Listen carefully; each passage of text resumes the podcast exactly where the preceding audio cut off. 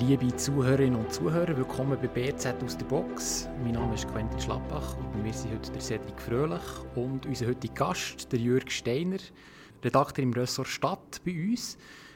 Jürg, du hast ein Buch geschrieben, ähm, über das wir heute reden. Es heisst «Bern, eine Wohlfühloase, der Weg zur rot-grünen Hauptstadt».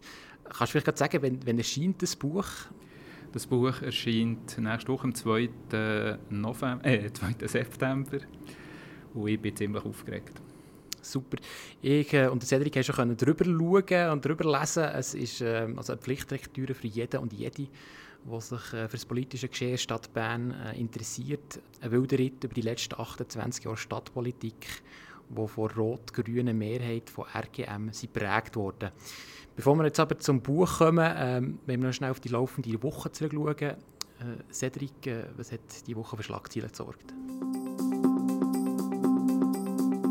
Ja, die Berner Kantonsregierung rechnet für 2021 mit einem Defizit von satten 630 Millionen Franken. Es ist ein relativ düsteres Bild, das die Finanzdirektorin Beatrice Simon da kürzlich gezeichnet hat. Bedingt natürlich vor allem durch Corona und im Regierungsrat denkt man darum auch schon relativ laut über eine Lockerung der Schuldenbremse nach. Die Steuern sollen allerdings vorerst nicht erhöht werden. Im Gegenteil, man möchte einen Plan festhalten, die Steuerbelastung für Private und auch für Unternehmen zu senken. Und nicht viel besser sieht die Zahl auf der Corona-Front aus. Dort hier kämpfen wir nach wie vor im Kanton Bern täglich mit rund 20 Neuansteckungen. Ähm, immerhin, also auf der äh, Spitalfront, sieht es ein bisschen besser aus, da sind im Moment nur vier Leute hospitalisiert. Der äh, Regierungsrat Pierre Alain Schneck hat jetzt aber angekündigt, dass wenn die Zahl der Neuansteckungen täglich auf über 35 steigt, dass dann wie im Kanton Zürich auch eine Maskenpflicht in Läden und Geschäfte kommt. Und zum Schluss noch Gastro-News aus der Stadt Bern. Nachdem das legendäre, alterwürdige Dancing Quasimodo an der Rathausgasse während mehrerer Monate leer ist gestanden oder zu äh, hat sich jetzt eine Nachfolgelösung angebahnt. Das Quasimodo wird künftig allerdings nicht mehr so heißen. Wir werden zukünftig in Bar Excellence müssen das Tanzbein schwingen, wenn wir das wollen.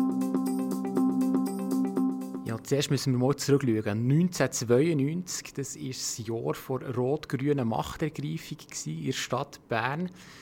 Ich habe das gelesen, das erste Kapitel im Buch, ähm, und das Bild vorgefunden von einer recht rostlosen Stadt. Ähm, Bern war dann ein Pflaster mit äh, vielen Drogenproblemen. Es hat äh, viele Schulden gegeben und eben Polizeistunde schon irgendwie kurz vor Mitternacht. Äh, Jürg, du bist dann dabei gewesen, wo eben die Wahl eine Sensation war, muss man sagen, damals. Äh, kannst du vielleicht beschreiben, wie, wie ist das, wie, was, was, was, hast du denn vorgefunden in der Stadt Bern? Also ja, einfach eine Stadt, ich war dann äh, jung, gewesen, irgendwie zwischen 20 und 30 und ja, also man ist, wenn man im Ausgang ist, ist man eben bis um 4 vor 11 irgendwie in der Beiz gehockt und im Notfall ist man noch äh, in die Glocke Pouletflügel essen. Das hat bis um 2 Uhr offen, gehabt, aber es war mehr oder weniger das Einzige. Gewesen. Und dann ist man vielleicht zu Kollegen in die Wege gegangen. Es hat kaum ein, ein, äh, öffentliches, nächtliches Leben gegeben. Die Leute sind weggezogen aus der Stadt. Die Stadt hat wirklich extreme Finanzprobleme gehabt und man konnte sich auch nicht so vorstellen wie, wie die Stadt überhaupt ein lebenswerter Ort soll werden. Und nachher, in dieser Situation, haben wirklich die, die rot-grünen die Vision aufrechterhalten. Man hat das Gefühl gehabt, das ist, kann ja nicht, das ist irgendwie unrealistisch. Und ich kann mich einfach erinnern, ich bin dann, in dem, ich bin dann schon Journalist, gewesen, junger Journalist bei BZ, und bin dann in dem Erlacherhof gehockt, wo das Resultat dann ist verkündet wurde. Und das ist wie, also eigentlich egal, ob man jetzt äh, Rot-Grün das gut hat gefunden oder nicht, aber es ist wirklich ein Energieschub durch die Stadt gegangen, ausgehend von dieser Politik. Das ist die Erinnerung, wo ich, wo ich am stärksten habe. Das ist ja, der, der Entscheid ist ja gleichzeitig mit dem EWR-Nein äh, gefallen, also die, die Wahl. Ist das irgendwie eine Gegenbewegung gewesen, schon fast in Stadt Bern? Kann man das so sagen? Also heute kann man es natürlich irgendwie so interpretieren, dann äh, hat man das irgendwie, man hat ja kaum verdauen gehabt, dass jetzt das EWR ist, wo, dann, äh, wo die kleine Stadt Bern wechselt auf Rot-Grün, also das dann als Gegenbewegung wahrgenommen zu haben, das, wäre, das ist nicht so gewesen, aber aus heutiger Sicht sieht es natürlich so aus, weil ja schrittweise alle Städte in der Schweiz äh, außer Lugano rot-grün geworden sind oder zum Teil auch schon waren, dann, wo Bern geworden ist. Also ich würde sagen, aus heutiger Sicht ja, ist eine Art Gegenbewegung, aber dann hat man das nicht so wahrgenommen. Ähm, RGM, das ist das Bündnis, das dann ist, ist rausgegangen ähm, Seit 28 Jahren sind sie jetzt ermacht. Haben wir das dann auch schon können, wie so, ist es absehbar gewesen, dass die Städte äh, dass, dass die immer mehr links werden? Oder ist das dann noch irgendwie, man quasi Angst gehabt, dass mit vier Jahren die Mehrheit wieder könnte verlieren Ja, eindeutig. Also man hat, man hat sich das nicht, niemand hat das gedacht. Also die, die, die äh, Linken oder Rot-Grünen sind dann an die Macht gekommen in einer Stadt, die das Defizit von 100 äh, Millionen Franken hatte und die, ich habe mit den meisten noch mal geredet jetzt, äh, nach 28 Jahren, und alle haben gesagt, ja, wir haben einfach gedacht, wie überleben wir genau die vier Jahre. Also kein Mensch hat gedacht, dass jetzt eine Ära anfängt, dass es, dass es wirklich ein epochaler Wandel ist, auch wie man Städte äh, politisch steuert und so. Also ja, das war einfach so eine äh, Überlebensstrategie, wir probiert, über die vier Jahre mal zu kommen. Du beschreibst im Buch die letzten fast drei Jahrzehnte in der Hauptstadt. Dann der Quentin hat gesagt, es ist ein wilder Ritt. Man könnte sagen, es ist so ein Schnelldurchlauf ähm, weil es extrem viele prägende Figuren hatte in dieser Zeit, die auch wieder gegangen sind. Ähm, was ist so für dich, wenn du jetzt jemanden hier so ein bisschen benennen kannst, der so stellvertretend war für die ganze Zeit? Gibt es da so eine Figur? Ja, für mich ist das eindeutig äh, Therese Frösch, die dann als, als eigentlich überraschend auf der Liste, die sich eben 1992 zur Wahl gestellt hat und auch gewonnen hat, sie ist links außen, eine linksgrüne Feministin, ehemalige Trotzkistin, Gewerkschafterin und sie ist in die Regierung gewählt worden und hat äh, Selbstvertrauen oder den Mut gehabt, die Finanzdirektion zu übernehmen, wo ihre Stadt wo wirklich Finanzen am Boden gelegen sind. Und das ist wirklich wie nicht vorstellbar gewesen. Also ich mich erinnern, wir auf der Redaktion irgendwie haben sich gefragt, kann, die, kann so jemand rechnen, kann irgendeine Frau, die von Krippen redet, von Feminismus redet, kann sie die Finanzen in den Griff bekommen. Und sie hat sich dann wirklich herausgestellt als, als wahnsinnig pragmatische Person, die den Mut hatte, auch die hehren Ziele von, von Linksgrün zum Teil sagen, das können wir nicht machen, weil wir haben kein Geld. Sie hat, sie hat einen Kurs bereitet, wo man hat gesagt man muss zuerst wirklich das Geld haben, damit man einen Ausbau kann machen kann. Gleichzeitig hat sie aber nicht so dramatisch gespart, dass, äh, dass man gar nichts können machen also man hat, sie, sie hat sich bemüht, quasi das Geld freigeschaufelt, dass man jede, jedes Jahr können eine Tagesschule, wo dann noch ein Ereignis war, wenn man so eine aufgetan hat, machen. Und für, für mich das Verrückte war, ähm, sie hat vier Budgets hintereinander vorgelegt, die alle vom Volk abgelehnt wurden.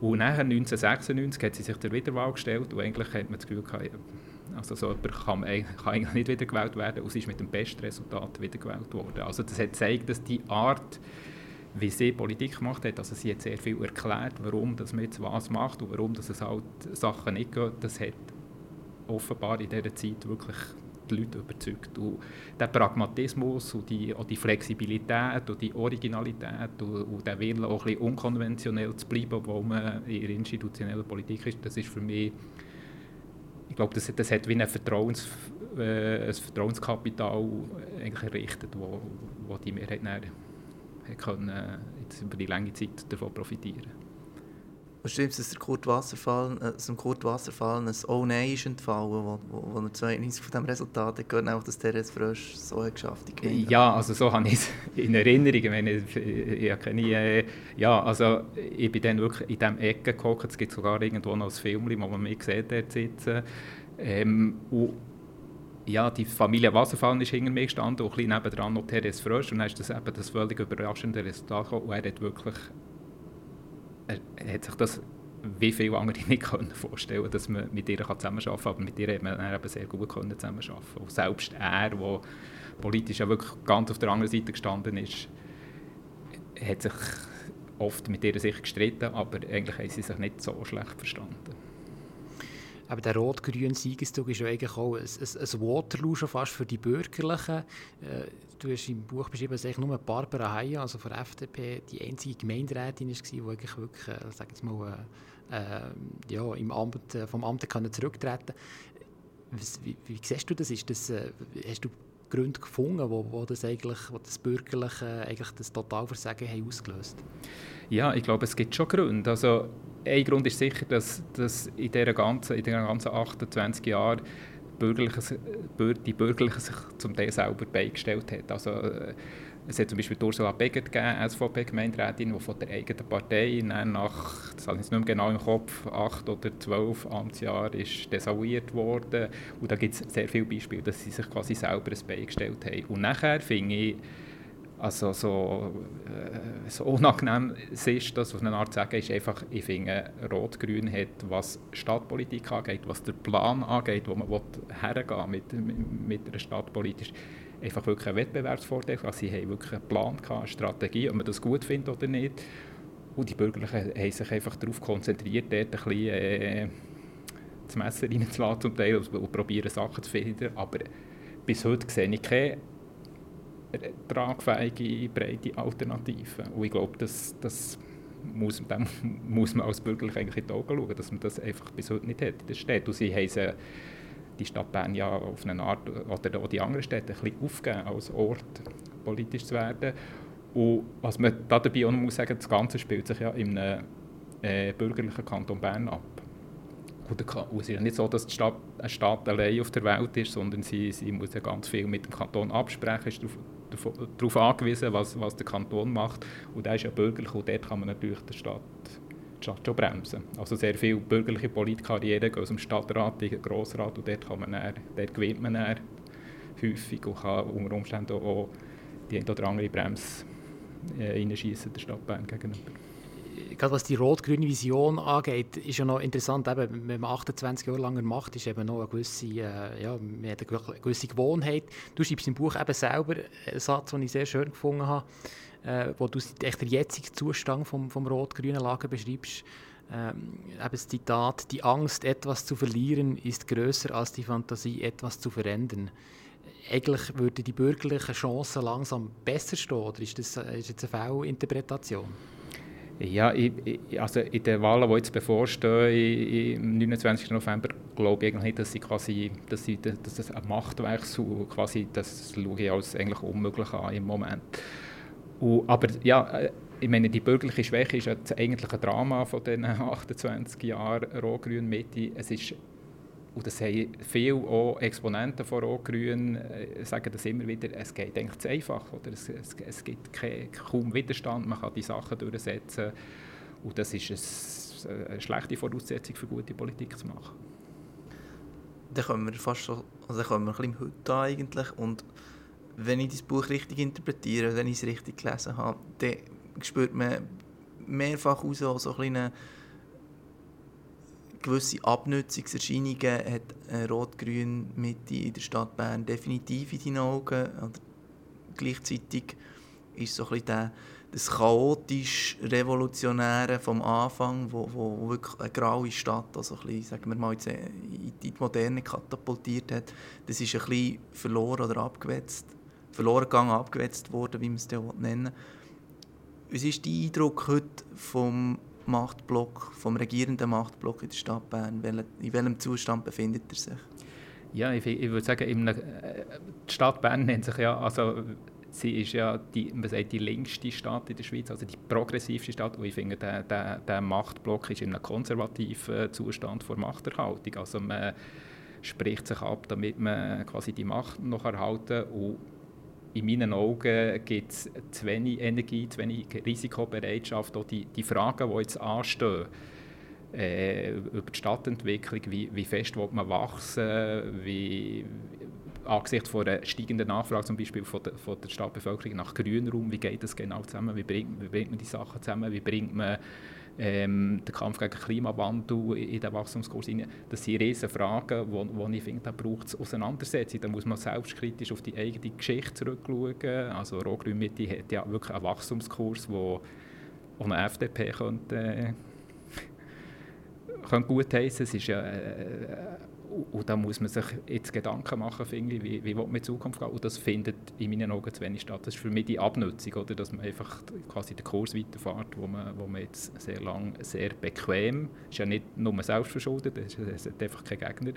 Und dann muss man halt wie die Selbstkritik quasi aus den eigenen Rängen probieren zu animieren. Und ich, ich würde mir eigentlich wünschen, also wenn alles kommt, wie man denkt, wird ja die rot-grüne Mitte-Mehrheit das 30-Jahre-Jubiläum erleben und das äh, dann müsste ich eigentlich sagen, zum 30-Jahre-Jubiläum veranstalten wir wirklich eine selbstkritische Rückschau, wie will man mit dieser Stadt in Zukunft gehen. Das, das müsste in dieser Konstellation, wie man jetzt ist, müsste das passieren in meinen Augen. Ja, du sagst, es ist Stadt Bern oder eigentlich ist ja die Stadt Bern in den letzten 30 Jahren eine Erfolgsgeschichte. Die Stadtbevölkerung wächst, die Leute wollen wieder in der Stadt leben, weil so einen dörflichen Charakter hat und gleichzeitig so eine, sagen wir mal, zumindest der Anschein macht von einer gewissen Weltoffenheit. Ähm, gleichzeitig kommen dann auch Probleme in die Stadt, also die Wohnungsknappheit, die Mieten, die steigen, und zum Teil in Quartieren, wo man noch vor 10 Jahren, 15 Jahren nicht wirklich wohnen wollte. Und da wären wir dann eben im Berner Westen eigentlich ein, auch ein wichtiges Kapitel finde in deinem Buch, wo du Bümplitz widmest, wo ein besonderes Quartier ist in dieser rot-grünen Stadt. Warum? Ja, es gibt verschiedene Aspekte. Also einerseits ist es ja politisch gesehen das am wenigsten rot-grüne Quartier, wo dort äh, die SVP, die ja schon in der Stadt über das Gesamte gesehen auf ihren 10% äh, Wähleranteil bleibt, aber in Bümplitz ist sie die stärkste Partei inzwischen.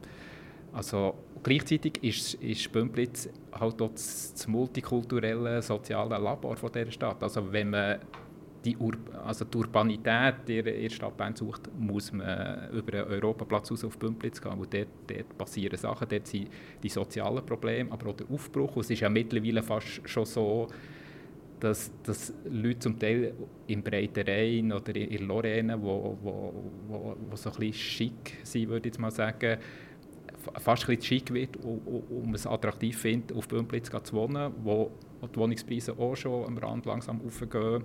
Aber es halt noch, also man schaut dann wirklich zum Balkon raus und sieht die multikulturelle Stadt vor sich. Und, das passiert jetzt. Oder? In Bümplitz hat man extrem viel in Sozialmanagement investiert. Es könnte ja auch eine riesige Problemzone sein, ist es aber nicht. Also dort ein hoher Ausländeranteil, das könnte, könnte grosse Probleme geben. Hat man aber mit sehr vielen kleinen, fast chirurgischen Massnahmen in den Griff bekommen. Das ist eine der ganz grossen Verdienste von mir aus gesehen von Rot-Grün Mitte. Aber das ist noch interessant, weil Bümplitz ist ja eigentlich wirklich eben hier, das ist ein, ein, ein Multikulti-Ort. Hingegen hier das, die, die, die, die Quartiere, eben Langas, Breiterein, Lorraine, das sind eigentlich, ähm, wie soll ich sagen, recht homogene äh, homogene Gesellschaften. Es gibt ja auch Kritik von links. Eben Christa Ammann, sie ist von, äh, von AL, sie nennt äh, die Stadt Bern ein Wellnessprogramm für den Obermittelstand ist das eine Einzelstimme oder gehört mir immer wieder Kritik, eigentlich, dass auch aus linker Sicht die Stadt Bern wie so eigentlich Politik macht für, für den gut Situierten? Ja, also äh, ich meine, es ist, äh, ich finde so eine attraktive äh, Kurzcharakterisierung, aber äh, es, ich finde ganz stimmen tut es natürlich nicht, weil man nicht kann sagen, dass Rot-Grün Mitte nichts hat gemacht für, für, für äh, Leute, die soziale Schwierigkeiten haben. Also im Gegenteil, man hat sehr viel gemacht, aber halt die Stadt wirklich auch ich meine, man hat sie geputzt, man hat sie von den Finanzproblemen befreit, äh, man hat viele soziale Probleme sodass die Stadt wirklich für, für Leute, die sich äh, äh, ja, für gut situierte Leute äh, attraktiv ist worden. Das, das ist auf jeden Fall so. Das Problem ist einfach bei dem, dass man zum Teil auch die rot-grünen Errungenschaften nachher verdrängt. Also in Bümplitz wo man sehr viel macht für äh, ankommende äh, Leute mit Migrationshintergrund, die hierher kommen und sich zuerst müssen irgendwie äh, zurechtfinden Sprache so. Die finden wenig Wohnraum und die werden zum Teil verdrängt in Aussengemeinden, die dann den ganzen Sozialboden eigentlich nicht mehr haben. Und, und, und das, das finde ich schon eine Entwicklung, die wo, wo in jeder Hinsicht, egal welche politische Richtung man ist, eigentlich besorgniserregend ist.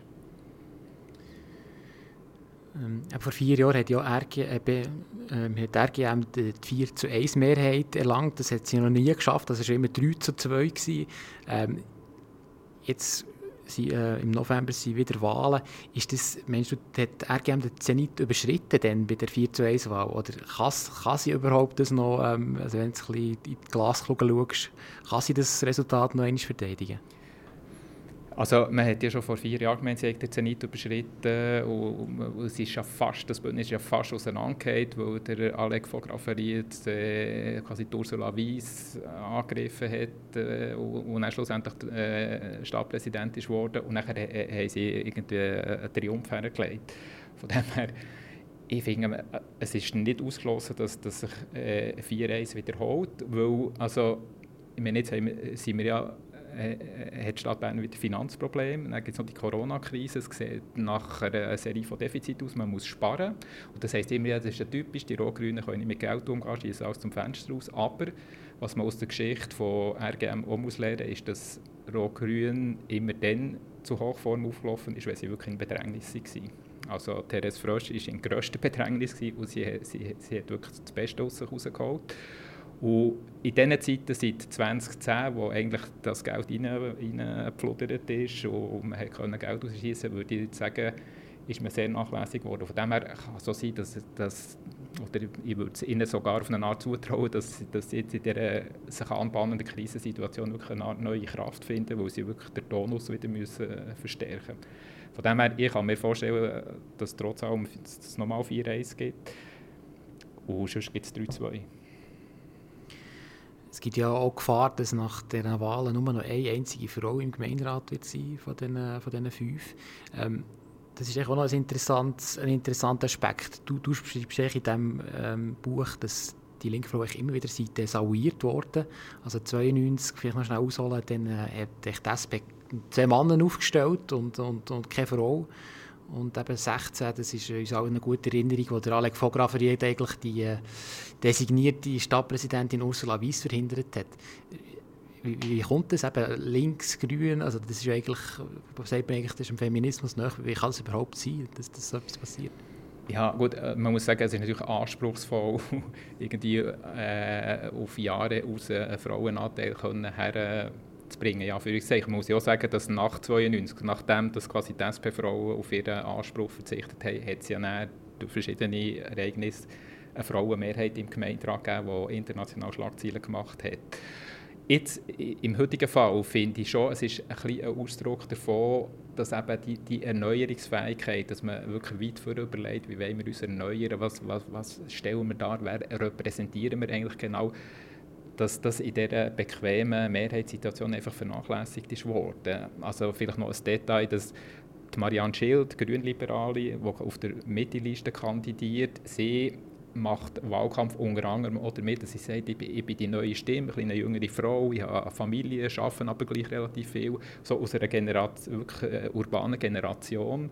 Und sie verkörpert ein bisschen den äh, wirklich Aufbruch, neues Leben, also neue, neue Horizont und so. Und das müsste eigentlich der Charakter sein von der, von der linken Politik in meinen Augen. Und die, die, die wirkt dann eben fast ein bisschen ältlich. Und das zeigt für mich eben so ein bisschen, dass... Äh, dass, dass, äh, dass man ein bisschen stehen geblieben und, und zum Beispiel Generationenwechsel wirklich nicht sehr entschlossen oder eigentlich gar nicht vorantrieben hat bis jetzt.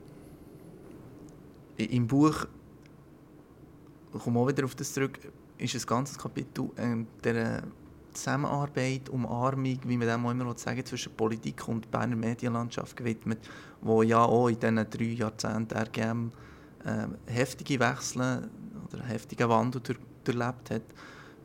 Wie, wie bist du damit umgegangen, mit dieser Nähe, die man zwangsläufig in einer Stadt wie Bern hat, wo man ja nicht umsonst sagt, es ist ein kleines Dorf, Bern. Also es fühlt sich zumindest manchmal so an. Wie hast du das erlebt? Ja, ich, ich finde, es ist eine Herausforderung und es ist mir wirklich wichtig, das so zu thematisieren, weil ich finde, ihre, es ist die Distanz, äh, eine Art professionelle Distanz zu behalten zwischen jetzt politischer Welt und, und Medienwelt ist sowohl für Politiker wie, wie für Journalisten nicht, und Journalistinnen nicht so einfach, weil man, man kennt ja alle, man sieht es auf dem Merit und so und man bekommt wahnsinnig schnell eine Nähe, eine, oft auch eine Sympathie oder manchmal eine Antipathie, die einfach nicht zuträglich ist. Und von mir aus gibt es nichts anderes, als sich dem immer zu stellen und das auf eine Art auch zu beschreiben, finde ich einfach wichtig, dass man, dass man das transparent macht, dass man nicht so tut, als gäbe es die Nähe nicht. Es gibt sie einfach per se. Und, und das ist für mich, also ich habe das Kapitel auch aus dem herausgemacht, wo, wo ich finde, man muss das einfach offenlegen, das ist das Problem. Man kann mit dem natürlich umgehen, auf verschiedene Arten, so, aber man tut ein oft so als gäbe es das nicht, aber es ist eine Realität. Also persönliche, auch persönliche Ambitionen, Verletzungen und so, das, das steuert manchmal Sachen, die in der Politik, zwischen Medien und Politik, wo man lieber nicht hat, dass so ist. Man kann als Journalist verletzend sein gegenüber einem Politiker oder Politikerin. Ähm, es, werden, es kommt auf Persönlichkeit drauf an, wer was wie nach sich heranlassen kann. Ähm, hast du das selber auch erlebt, dass mal wie hast du sagen also dass es wirklich ein persönliches Problem mit jemandem hast gehabt? Also an ein richtig dauerndes persönliches Problem kann ich mich nicht erinnern. Ich, ich muss einfach sagen, jetzt auch bei dieser Arbeit, wo ich mich äh, mit einem Buch beschäftigt habe, wo ich mit sehr vielen Leuten nochmal, also oft Rekord, in Hintergrundgesprächen geredet habe, ist einfach meine, eigentlich meine Achtung vor Leuten, die sich in Lokalpolitik, egal in welcher Charge, engagieren, eigentlich nochmal gewachsen. Man lächelt ja viel darüber. Das Schwierige an lokaler Politik auf dem Niveau jetzt von der Stadt Bern ist ja, dass man auf eine Art wahnsinnig exponiert ist als, Persönlich, wo man, als Persönlichkeit, wo man immer sieht, auch im Alltagsleben, auch in peinlichen oder irgendwie nicht so coolen Situationen. Man kann sich, kann sich nicht bewahren, davon bewahren. Und, und, das finde ich wirklich, das, das braucht Mut und es braucht auch eine, wirklich eine Sensibilität oder das Bewusstsein, dass man auch als Journalist das nicht, irgendeinen Weg findet, jemanden nicht zu verletzen, aber es ist irgendwie nicht ganz vermeidbar. Ich, ich finde einfach, man muss sich bewusst sein, es ist nicht einfach, nicht schwierig, man, man kann Leute wirklich wehtun, die zum Teil auch Kinder, und dann wird irgendwie gelacht und so, man macht es mit einem Halbsatz. Oder? Gleichzeitig ist es extrem wichtig, dass man das probiert auf die Seite zu stellen und wirklich auch einen kritischen Journalismus zu betreiben. Man hat in Bern und nicht nur in Bern äh, eine zu lange Zeit gehabt, wo man, wo man wirklich quasi mit den mächtigen Anführungszeichen mitgeschrieben hat und das darf ja auch nicht sein. Für wen hast du das Buch eigentlich geschrieben? Ja, das ist, das ist eine eklige Frage, die ich gehofft dass sie nicht kommt.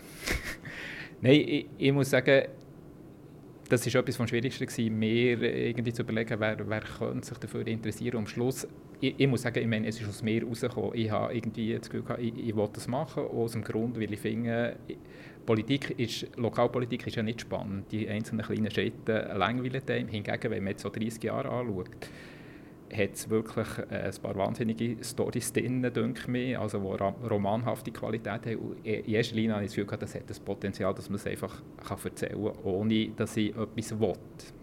Äh, dass, dass ich irgendwie äh, eine Veränderung herbringe oder weiss der Gucker was. Und ich finde das ist die, das ist die Urmotivation gewesen. Und dann schreibt man, überlegt sich irgendwie tausend Sachen. Und am Schluss, jetzt, als ich es fertig habe, habe ich wirklich den Frieden mit mir gefunden. Wirklich, ich habe einfach die Geschichte erzählen. Und man kann es lesen, man kann es nicht lesen. Ich, ich, bin irgendwie zufrieden und glücklich, habe ich das gemacht.